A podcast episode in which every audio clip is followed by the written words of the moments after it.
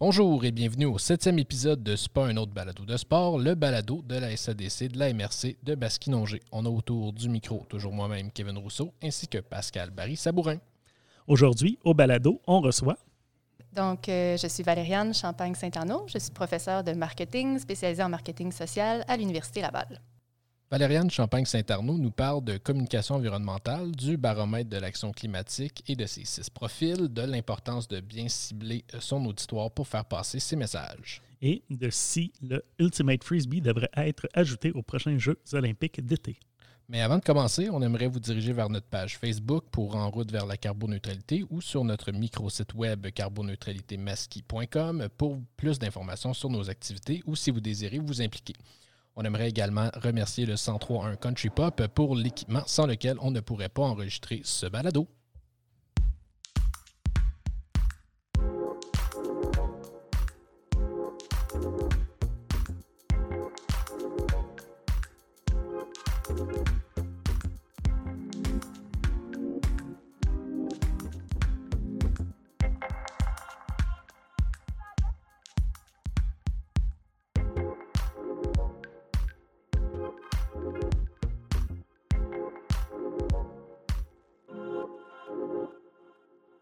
Ben, bienvenue au, euh, à notre balado. Merci. Euh, quatrième invité du euh, forum. On est très, très heureux de vous recevoir pour discuter de marketing, communication en environnement, quelque chose qui est quand même assez important là, si on veut mettre en branle des projets puis avoir le plus de monde possible qui participe. Tout à fait. fait déjà, en partant, j'aimerais aller dans le vif du sujet par rapport au baromètre. Euh, dans lequel vous avez indiqué que la création de milieux favorables à l'action, c'est la meilleure façon de faciliter les, changements de comportement. On parle entre autres dans le baromètre d'accès au transport en commun, des services de compostage, des pistes, des pistes cyclables et euh, entre autres. Euh, mais que la communication peut aussi favoriser un meilleur engagement au-delà de mettre en place des structures. Pourquoi est-ce que la communication aussi, ça a son impact au même degré que les autres actions? Euh, en fait, même la, nuance est déjà bonne. Est-ce que c'est au même degré? Ça, on pourrait en discuter. Mais, euh, c'est clair que les deux doivent être complémentaires. Si les services sont pas là, on aura beau faire toutes les meilleures campagnes de communication et de marketing possibles. Euh, si un citoyen veut prendre les transports en commun et qu'il n'y en a pas, bien, il n'y en a toujours pas. par contre, souvent, c'est l'œuf ou la poule. Hein. Qu'est-ce qui fait qu'on va décider de mettre en place ces services-là? C'est parce qu'il y aura une demande. Parfois, c'est aux autorités, en tout cas au gouvernement, à, à provoquer cette demande. Parfois, ça vient du bas aussi, et dans le meilleur des mondes, ça vient des deux ensemble. Mais si on travaille à développer des attitudes qui sont favorables au changement de comportement, donc les attitudes vont précéder les comportements. Donc, si on, déjà on travaille à développer non seulement cette sensibilisation, mais ces attitudes et ce souhait-là, ce goût-là collectivement de développer, de mettre en place les éléments dont on a besoin pour devenir les plus efficaces possibles en matière d'environnement, bien, je pense que la communication et le marketing peut contribuer à ça. Tu sais, le marketing, le marketing social en particulier, c'est de vendre quelque chose. Dans le fond, le marketing mhm. social s'inspire des techniques classiques du marketing. Donc, on est capable de te vendre un iPod ou de te vendre des chaussures Nike ou n'importe quoi. Bien, si on reprend les mêmes techniques pour te vendre quelque chose de plus sociétal, c'est pas une garantie que ça va fonctionner. De la même façon que si tu regardes une pub de Nike, c'est pas garanti que tu vas te précipiter au magasin pour aller acheter quelque mhm. chose. Mais si on essaie de te vendre euh, euh, l'idée euh, que tu vas avoir beaucoup plus de plaisir ou que tu vas y trouver une satisfaction morale ou que tu vas faire quelque chose de bien pour la planète en troquant ta voiture pour le transport en commun, ben ça va venir soutenir finalement cet effort-là collectif. Mhm. Ça, ça à, vous entendre parler de, de l'importance communication puis essayer de vendre des idées ou des projets, euh, ça amène nécessairement l'idée aussi de communication responsable parce qu'on entend des, gens qui sont critiques de compagnies qui vont faire soit de la fausse pub ou euh, qui vont euh, amener de l'information pas nécessairement toujours véridique. C'est quoi l'importance aussi d'utiliser cette communication responsable? Premièrement, c'est quoi la communication responsable? Puis c'est quoi l'importance d'utiliser ça aussi, nous, si on veut vraiment faire de la communication qui va être efficace pour nos projets? Mais je pense qu'on peut résumer en disant que la communication responsable ou le marketing responsable plus largement, euh, c'est d'adopter des principes éthiques. Donc, euh, c'est pas tant, à mon avis, dans la finalité de la, communication, euh, mais c'est dans la façon dont on le fait. Euh, tu as évoqué des, des idées peut-être de greenwashing ou l'idée d'utiliser des demi-vérités ou de pré peut-être de, prétendre des choses qui ne sont pas nécessairement fausses. Par exemple, une entreprise peut avoir un engagement sincère euh, en environnement, mais que l'ensemble de sa démarche, lorsqu'on fait un 360 de, son, profil, finalement, on se rend compte qu'il n'est pas tout à fait cohérent partout. Bien, ça, c'est un enjeu, puis c'est un enjeu éthique. Donc, euh, donc c'est ça un peu la communication responsable, c'est d'être éthique à la fois dans sa, dans sa démarche euh, et dans ses intentions, ultimement. Je pense que je le définirais comme ça. Euh, ou, ben, autre, mais... Euh, j'avais un exemple que j'avais en tête. Il y avait peut-être quelques années l'industrie des sables bitumineux qui faisait de la publicité, montrant des gens qui allaient voir, expliquer que les sables bitumineux n'étaient pas polluants puis que c'était bien pour l'humain. Est-ce que c'est un peu la fausse représentation? Mais c'est sûr, c'est une campagne de, d'embellissement. C'est une campagne d'image de, de marque à la limite. Là. On veut euh, que l'industrie soit sexy puis euh, soit intéressante pour l'environnement, mais dans le fond, dans les faits, c'est pas vraiment vrai. Est-ce que c'est un peu ça le, la demi-vérité? Ou es-tu capable, quand on parlait de montrer un beau visage, puis quand on regarde finalement l'éthique, euh, c'est un peu so-so? Oui, tout à fait. Non, je pense que tu, tu, évoques un bon exemple de manquement éthique à cet enjeu-là, à cet égard-là. Tout à fait pour aller euh, dans des pistes qui sont euh, qui étaient inscrites l'année passée dans la première version du baromètre. On, parle de quand même plusieurs pistes de communication pour, euh, pour favoriser la mobilisation. On, pourra les passer en revue brièvement. Le premier étant d'adapter le message aux différents sous-groupes de la population. Par exemple, nous, on a dans notre projet En route vers la carboneutralité quatre comités.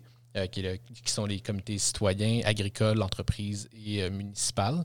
Donc, j'aimerais vous entendre sur euh, c'est quoi l'importance de, fractionner notre message ou en tout cas de l'adapter à différents groupes pour favoriser justement la mobilisation. Hmm. Un exemple que j'aime bien utiliser dans à peu près toutes mes conférences, c'est l'idée du T-shirt taille unique. Hein. On en a tous, tous vu dans les magasins, one mm-hmm. size fits all. On sait très bien que ça ne fait pas à tout le monde. Probablement que si je portais un T-shirt et que vous portiez le même T-shirt, on ne serait pas ni l'un ni l'autre très, très sexy dans ce T-shirt. Ça ne nous ferait pas très bien. C'est la même chose quand on veut développer une stratégie de, de communication ou de marketing. On sait qu'il n'y a pas un message unique qui va fonctionner pour tout le monde. On n'est pas tous au même stade dans nos réflexions, on n'est pas tous au même stade dans, nos, dans les comportements qu'on mène. Donc, c'est pour ça que c'est important d'adapter son message. Évidemment, quand on fait une campagne, euh, on n'a souvent pas les moyens et ce serait même très difficile. Quoique avec les nouvelles technologies, il y a de plus en plus de, possibilités, mais on ne peut pas faire du one-on-one. Donc, l'idée, c'est d'essayer de regrouper des publics cibles ensemble. Donc, vous avez évoqué tout à l'heure, euh, dans, le cadre de votre projet, vous avez les citoyens, vous avez les gens du monde agricole, euh, vous avez les gens des municipalités. Donc, ils ont des préoccupations différentes. Donc, l'idée, c'est d'adapter un message à chacune de ces catégories-là en fonction de là où ils sont à peu près tous rendus. Et même si on est très, très, euh, si on a de la chance à la fois dans les moyens dont on dispose et le temps dont on dispose, souvent ce sont des ressources qui nous manquent, mais si même parmi ces groupes-là, par exemple parmi les citoyens, si on est capable de retrouver des groupes précis et de développer des messages encore plus segmentés, c'est sûr que c'est encore plus efficace, mais dans tous les cas, on peut retenir qu'il n'y a souvent pas un seul message qui va fonctionner pour tout le monde. Puis quelque chose qui peut nous aider euh, à, faire passer notre message, ça pourrait être d'avoir un porte-parole. Pourquoi est-ce que c'est efficace d'utiliser un porte-parole qui est évidemment crédible? Tout à fait. Bien, en fait, ce dont on se rend compte, puis à la limite, c'est très instinctif aussi, c'est que si on cherche à passer un message, c'est que d'une certaine manière, on cherche à convaincre. Et convaincre, je veux dire pas nécessairement par des arguments, mais parfois c'est de convaincre par l'émotion, parfois c'est de convaincre par, par une histoire, par un témoignage. On a beaucoup plus euh, de, de on développe beaucoup plus d'empathie envers des gens qui nous ressemblent. Et puis, euh, si par exemple, on prend euh, un citoyen, euh, j'ai envie de dire exemplaire, il n'y a, personne de parfait, puis il ne faudrait pas, faudrait pas viser ça non plus, mais si on prend un citoyen qui est très, très engagé, puis bon, qui, a l'air parfait, puis qui veut s'adresser à quelqu'un qui est au début de son cheminement, ça se peut que la chimie soit moins là. Ça se peut que la personne qui reçoit le message se dise, ben moi, je ne suis pas rendu là, puis à la limite, je voudrais même pas être comme cette personne-là, donc ça se peut que ça freine un peu le message. Donc, plus on utilise des gens qui sont similaires à ceux à qui on veut parler, euh, plus c'est efficace. Donc, l'idée, c'est que parfois, on n'est pas nous-mêmes le meilleur mhm. porte-parole, bien qu'on soit peut-être à l'initiative d'une campagne. Il est fort possible qu'on ne soit pas la bonne personne pour livrer le message. Mhm. Est-ce qu'on devrait euh, viser des gens qui sont connus ou là, ce que je semble entendre de votre part, c'est plus de viser la personne qui ressemble le plus au public visé, là, contrairement à euh, utiliser la notoriété de quelqu'un pour passer le message? C'est super intéressant. C'est des choix stratégiques auxquels il faut, réfléchir parce qu'il n'y a pas de réponse tranchée à cette question-là. Souvent, ce qu'on va remarquer, c'est que le fait d'utiliser une personne connue peut évidemment attirer davantage l'attention d'un message qui aurait peut-être moins attiré l'attention autrement.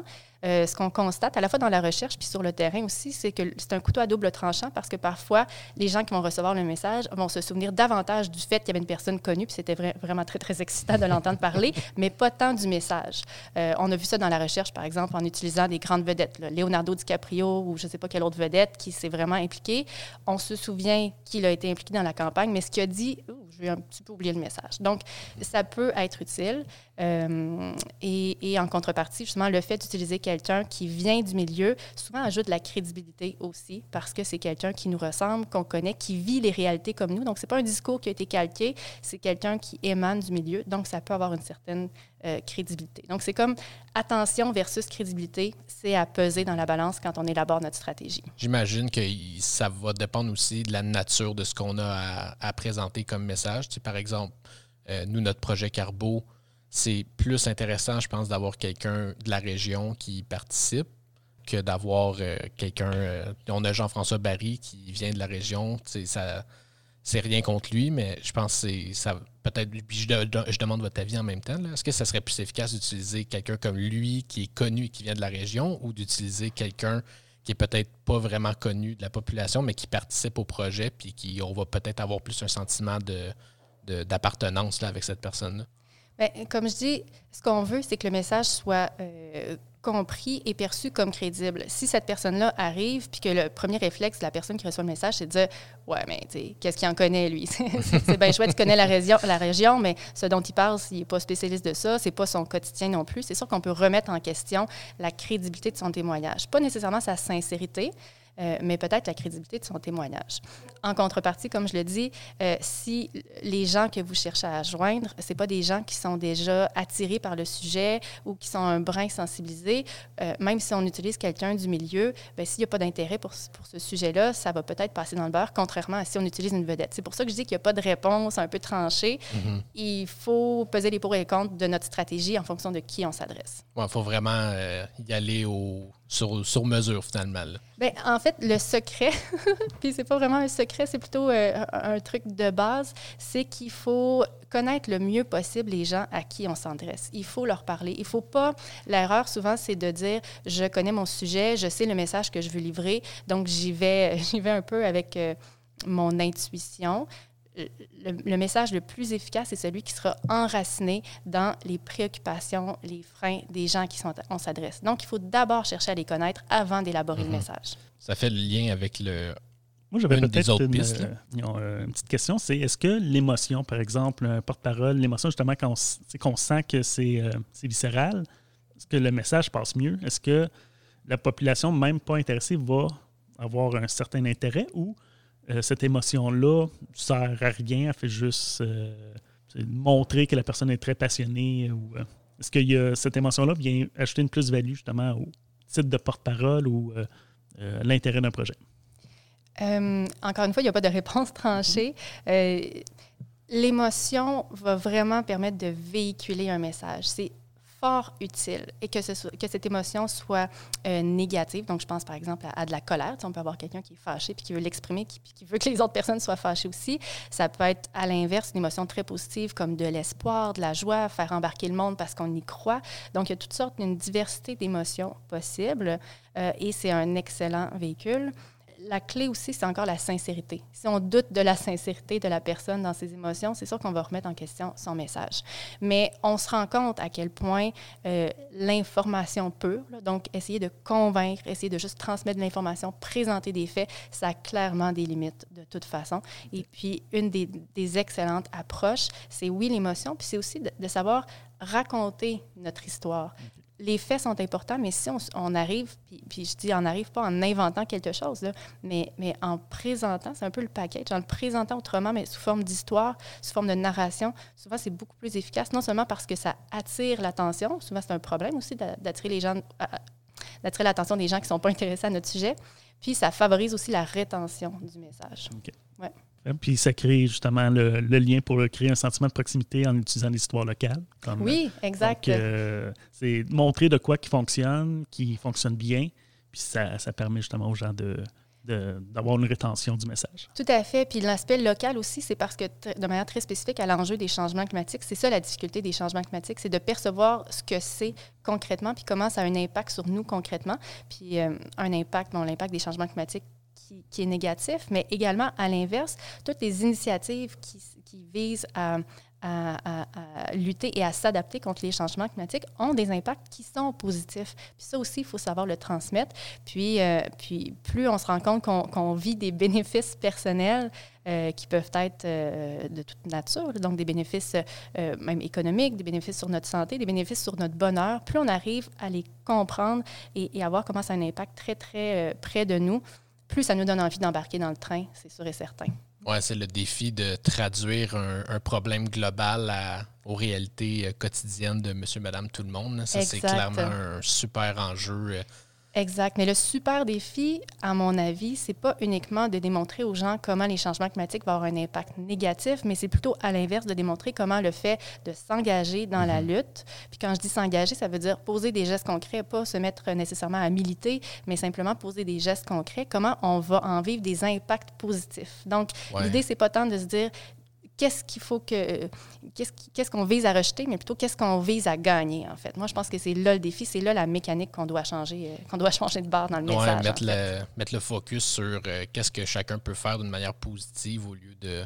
Pour y gagner quelque chose, tout à fait. Ouais, au lieu de, juste s'attarder à la fatalité euh, de la chose. On en a, on en a parlé un peu dans l'épisode avec Laure Varidel de, de cet aspect-là, puis comment moi, je trouve ça, en tout cas, personnellement, difficile de, faire cette transition-là quand on se rend compte de la de l'importance du problème, finalement, puis d'aller au-delà de la montagne qui est devant nous. Dans, dans, les, euh, les, différentes pistes, on, les touche un peu tous. Euh, bon, montrer aux Québécois passe déjà à l'action. Donc, c'est un peu les porte-paroles, les, les, les euh, comment je pourrais dire, les, histoires locales. Donc, on montre qu'il y a des gens déjà qui passent à l'action. Donc, ça, c'est c'est important de parler un peu. Mais si je peux me permettre de rajouter, pourquoi est-ce que c'est si important? C'est parce que actuellement, ce qu'on voit dans le baromètre, c'est que les gens sont extrêmement motivés. D'abord, les gens voient qu'il y a urgence d'agir. Les gens euh, souhaitent faire leur part. Euh, même la plupart des gens ont l'impression d'en faire déjà beaucoup. Mais quand ils se retournent, lorsqu'on leur demande Avez-vous l'impression que le reste de la population passe à l'action aussi? À peine un Québécois sur trois va dire Ben oui, je pense que mes voisins, ben, pas juste mes voisins, mais que le reste du Québec passe à l'action aussi. Puis ça, c'est un clash important moi, je fais des choses, les autres n'en font pas. C'est sûr qu'à un moment donné, on se dit, ben pourquoi je continuerais? parce que pour plusieurs, c'est perçu comme un sacrifice à faire. Donc, pourquoi est-ce que moi, je ferais des sacrifices si les autres n'en font pas? Alors que ce n'est pas nécessairement le cas. le problème aussi, c'est que c'est souvent des comportements privés, donc c'est difficile de rendre ça visible dans l'espace public, mais on le sait à quel point la norme sociale, lorsqu'on voit d'autres agir autour de nous, c'est sûr que ça nous donne le, goût d'embarquer dans le bain, soit par conviction, soit par souhait de ne pas trop trop clasher, donc le souhait d'imiter un peu ses pairs. Donc il faut qu'on voit le Québec en action pour amener tout le monde dans le bain. C'est hyper important. Est-ce que ça passe par les petits gestes, par les personnes, ou ça passe par des plus gros paliers, euh, par les entreprises, par les gouvernements? C'est où ce message-là doit partir pour justement rallier tout le monde? Euh, la question, c'est pas qui devrait le faire, c'est tout le monde doit le faire. Parce que c'est sûr et certain, puis, puis, les Québécois le disent, non seulement dans le baromètre, mais un, peu partout dans le discours. Euh, OK, parfait, on est prêt à faire notre part. Mais si effectivement euh, les grandes entreprises le font pas, le gouvernement pose pas des gestes concrets, ça sera pas efficace. Donc l'idée, c'est pas à qui la faute, mais plutôt embarquons tous dans le train en même temps. Puis c'est comme ça qu'on va croire en l'efficacité collective. C'est hyper important. Il faut croire à l'efficacité de nos gestes. Il faut croire à l'efficacité personnelle. Donc, si moi, par exemple, euh, exemple classique, je dépose mes trucs au recyclage, euh, mais je ne crois pas qu'au bout du compte, mon camion va véritablement se rendre au centre de tri puis que ça va être recyclé, je ne crois pas à l'efficacité de mon geste, donc je ne le ferai pas. C'est la même façon, si collectivement, je ne crois pas que moi, je pose un geste, que mes voisins le font, que le gouvernement le fait, c'est sûr que je ne croirai pas à, l'efficacité de l'ensemble de notre geste, donc je ne voudrais pas le faire. Donc, c'est deux aspects hyper importants, notre efficacité personnelle et l'efficacité collective du groupe. Qu'est-ce qui fait que les gens ne croient pas? Est-ce que c'est la désinformation ou c'est valeur personnelle qui finalement dit oh, c'est moins attaché à l'environnement, croit peut-être pas au réchauffement climatique, ce qu'il y a des moyens de défense, dire Ah, ben, ça, j'adhère pas à ça. Puis je crois que mon, euh, mon recyclage, euh, j'ai entendu une histoire euh, quelque part que le verre ne se rend pas, puis je, ne récupère pas. C'est quoi qui, qui, se passe dans le, Bien, cela dit, il y en a très peu qui, euh, par exemple, si on pense juste au changement climatique, il y a très peu de euh, climato-négationnistes au Québec. Euh, on, aura peut-être l'occasion d'en reparler, mais nous, ce qui nous intéresse, c'est de voir qui sont les Québécois, la population globale, mais est-ce qu'il y a des groupes qui se ressemblent? Donc, est-ce qu'on est capable de découper la population par segment? Et quand je pense au segment, disons, qui est le plus réfractaire au changement, quand on les questionne, puis c'est hyper intéressant parce que nous, on les questionne euh, en faisant des sondages comme le baromètre, mais on les questionne également dans des groupes de discussion. Puis moi, ce qui me frappe, c'est que euh, ce ne sont pas des climato-négationnistes, puis même qui vont se décrire comme des gens qui ont à cœur l'environnement. Ce qui les bloque souvent, c'est qu'ils euh, euh, ont l'impression qu'il y a peut-être trop d'efforts qui sont mis sur la question des changements climatiques parce que euh, c'est un phénomène naturel. donc, ils ne vont pas nier le changement climatique, mais peut-être que l'homme n'a pas autant d'impact que nécessaire.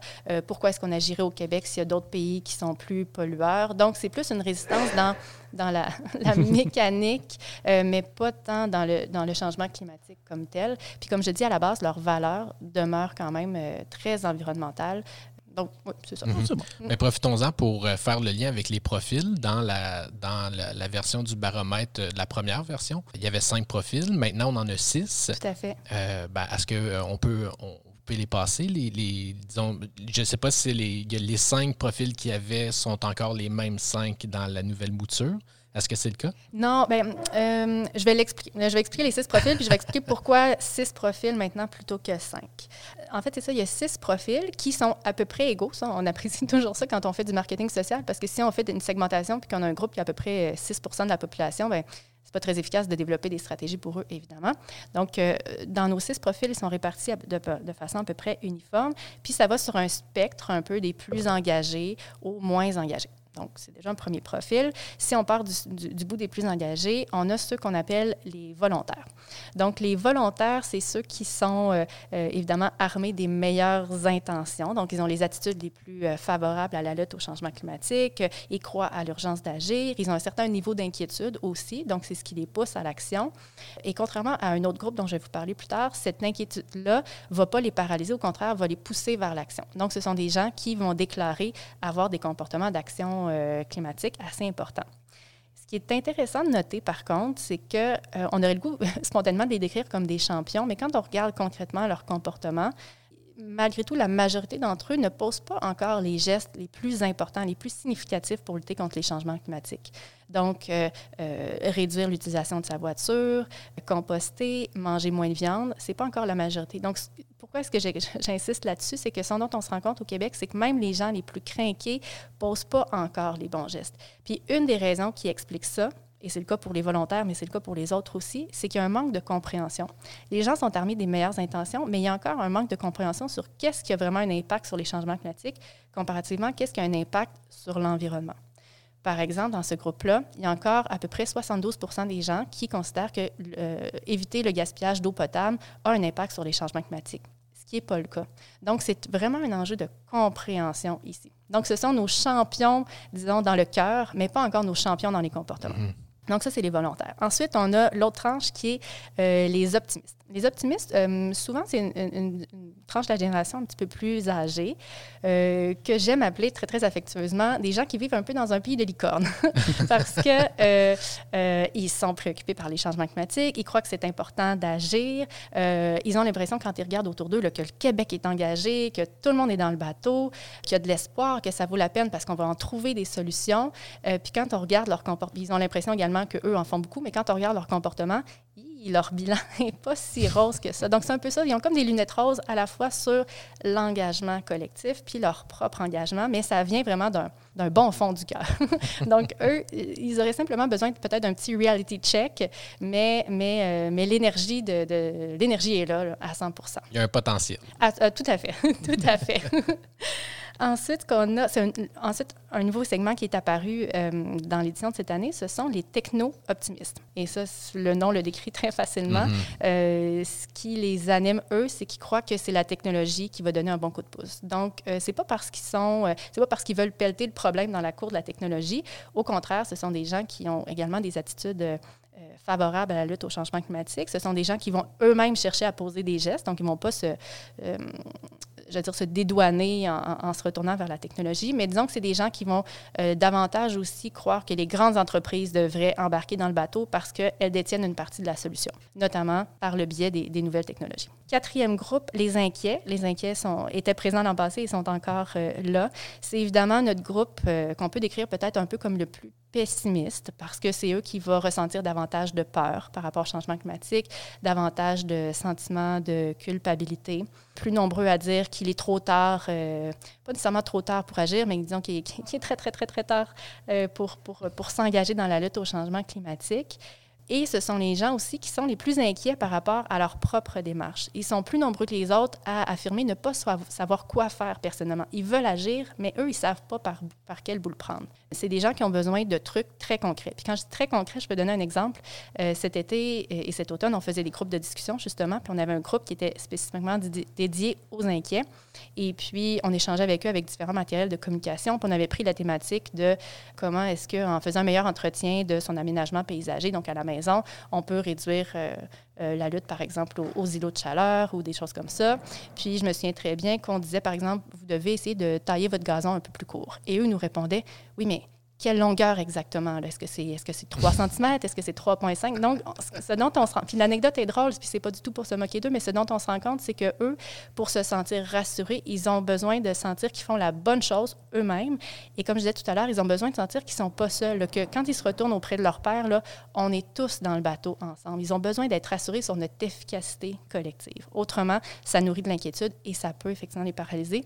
Puis ce qui est un peu, j'ai envie de dire, inquiétant, ou enfin, peut-être que c'est pas le bon terme, mais c'est que ce groupe-là est composé davantage de jeunes que les autres groupes, davantage de 18-34. Donc, on on peut pas dire, généraliser, dire que les 18-34 sont tous inquiets et, éco-anxieux, mais on les retrouve significativement en plus grand nombre dans, cette, dans ce segment-là.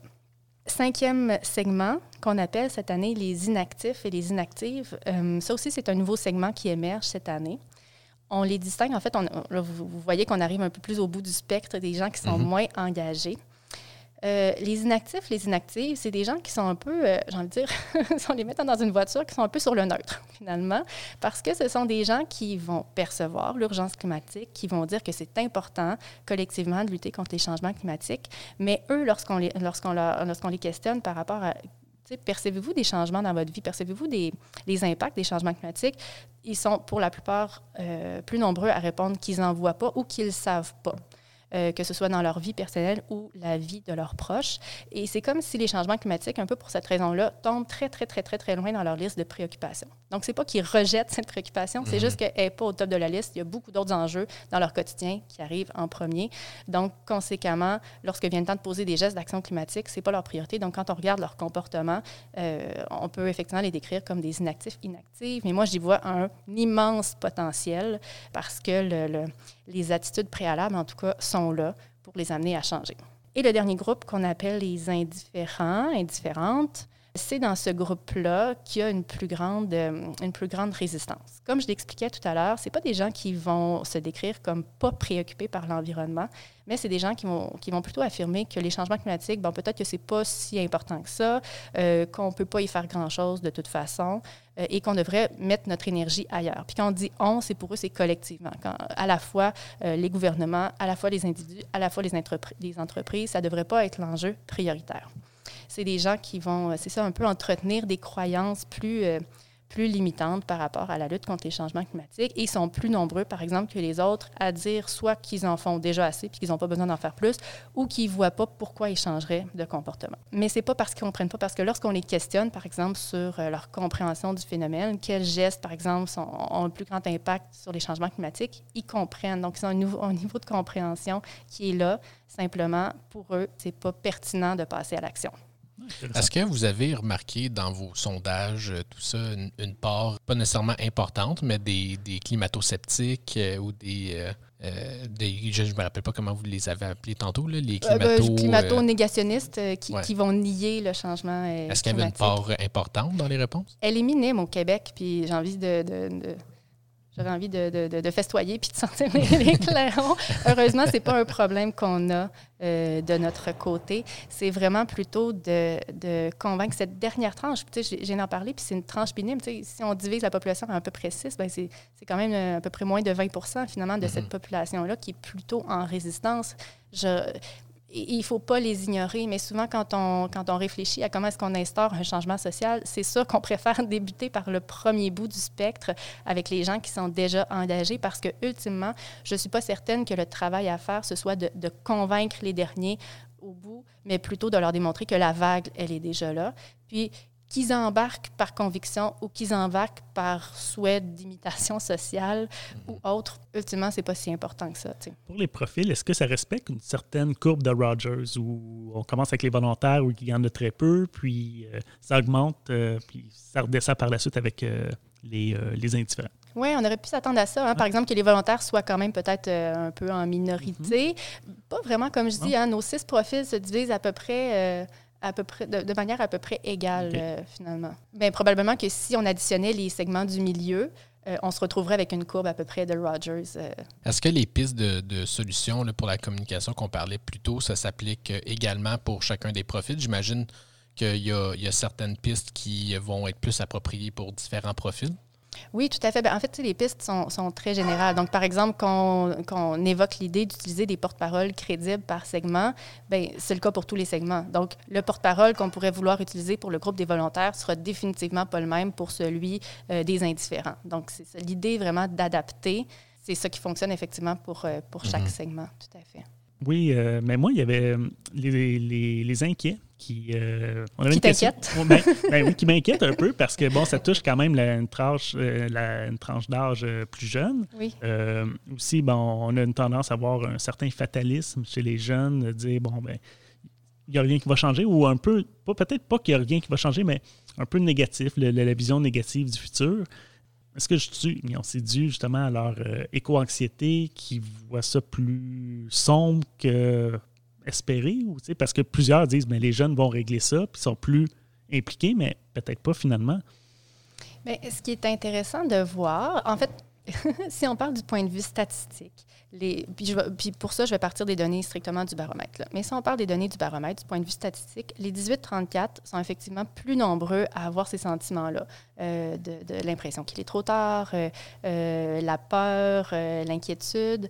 Mais malgré tout, même s'ils sont plus nombreux, ce n'est pas la majorité d'entre eux. Donc, par exemple, ce n'est pas 60 des 18-34 qui, sont, qui éprouvent ces sentiments d'éco-anxiété. Donc, moi, c'est un peu ça qui me rassure aussi, c'est que même s'ils si sont, plus, ils sont plus nombreux dans cette tranche là la majorité n'éprouve pas ces sentiments-là. Euh, maintenant, ta question de, que certaines générations plus âgées semblent un peu pelleter dans la cour euh, des générations plus jeunes. Euh, c'est évident que c'est un danger parce que c'est pas une seule génération qui va régler le problème, puis c'est pas une affaire de génération, c'est maintenant que ça se passe. Donc, il faut que tout le monde mette, mette, mette la main à la pâte maintenant. Et je pense que, euh, puis c'est un mythe d'ailleurs qu'on a défait l'année passée, justement en voyant que les gens les plus impliqués, c'était surtout un peu les générations plus âgées. Donc, si on avait la chance de partager cette statistique-là aux générations plus âgées, puis dire, ben, vous avez l'impression que c'est les jeunes, parce que vous les voyez, ils sont visibles dans l'espace public, vous les voyez dans les manifestations, vous avez l'impression que c'est eux qui sont les plus engagés. Mais pour vrai, quand on vous regarde, on aurait le goût de vous faire un high five vous aussi, parce que vous êtes pas mal bon. Évidemment, comme je l'expliquais tout à l'heure, ils ne posent pas encore les gestes les plus importants. Donc, euh, euh, réduire sa consommation, réduire plutôt l'utilisation de la voiture, euh, composter, manger moins de viande, ça, c'est encore un problème à l'échelle globale. Mais quand on regarde d'autres gestes comme recycler, utiliser des produits réutilisables, réduire sa consommation, les générations plus âgées sont quand même très, très, très engagées. Puis ça, il, faudrait, il faudrait avoir la chance de leur passer ce message-là. J'imagine que ces, ces changements-là doivent se faire par une éducation, puis faire le lien. Parce que, bon, les personnes, euh, ben, pas les personnes âgées, mais les personnes euh, qui sont habituées de manger de la viande, ça a toujours été comme ça, c'est dur de changer un comportement. Est-ce qu'il faut partir justement des jeunes, puis essayer de leur montrer ben, que chaque choix qu'ils vont prendre dans la vie a un impact sur l'environnement? Bien, ça revient un peu à ce qu'on disait tout à l'heure. Tu me parles de leur démontrer l'impact. Donc, là, on parle du côté rationnel, à leur présenter des arguments. Moi, j'ai le goût qu'on travaille autrement. On parlait des émotions tout à l'heure. Pourquoi ne pas les, pourquoi ne pas exploiter davantage le plaisir?